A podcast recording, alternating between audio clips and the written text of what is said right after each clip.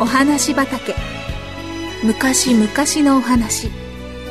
遠い異国のお話。遥か未来のお話。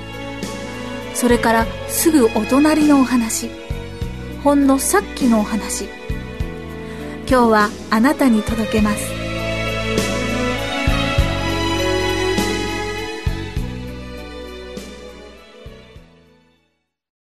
見えるようになった人。バルテマイはエリコの町の近くの道端に座って道行く人からお金を買うていました。バルテマイがその同じ場所に座って物乞いを始めてから長い年月が経っていたのでよく旅行する人たちにとっては顔なじみとなっていました。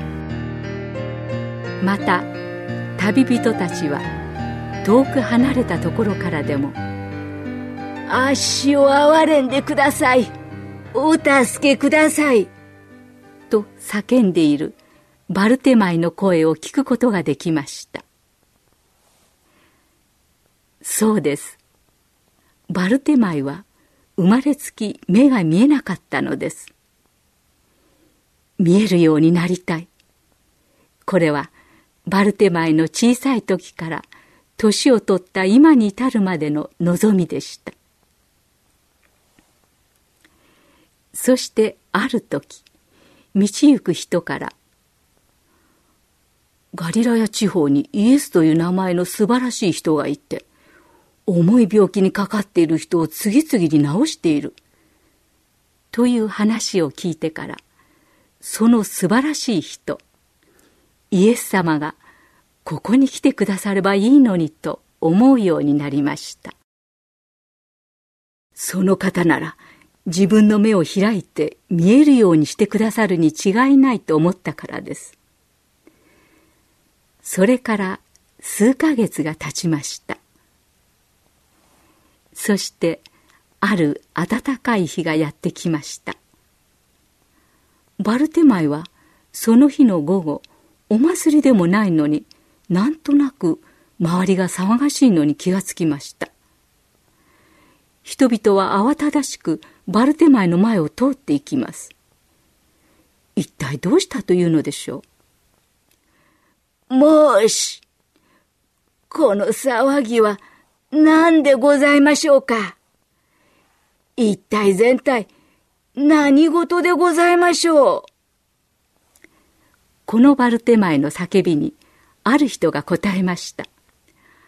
ああ、それはな、イエスとおっしゃる方がエリコの町においでになったからだよ。何ですとイエス。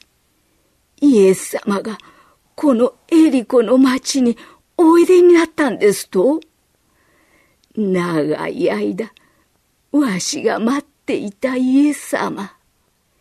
イエス様がとうとうおいでになったのだ。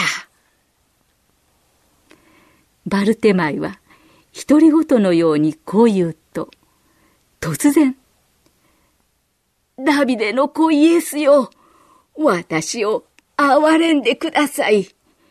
ダビデの子イエスよ、私を憐れんでください。と叫びました。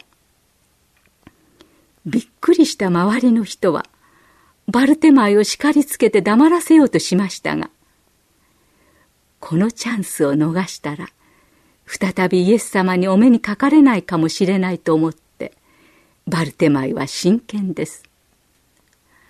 叱られても、怒鳴られても、ダビデの子イエスよ、私を憐れんでください。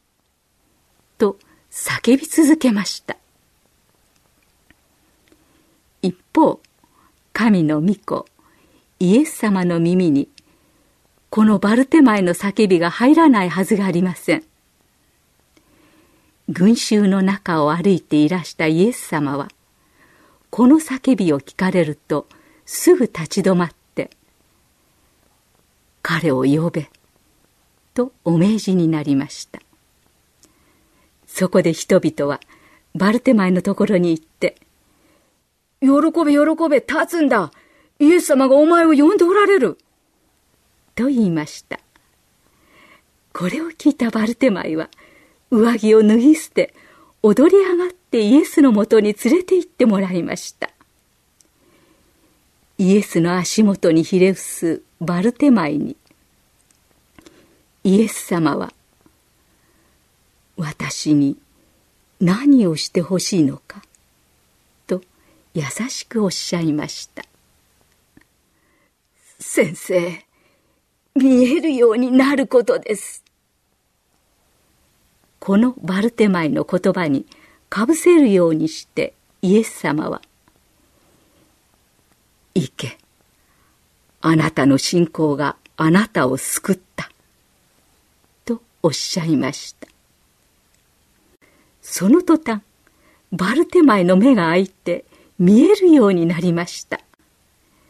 そして最初に見たものは優しく微笑みかけられるイエス様のお顔だったのです。バルテマイの大きな目から喜びの涙があふれてきました。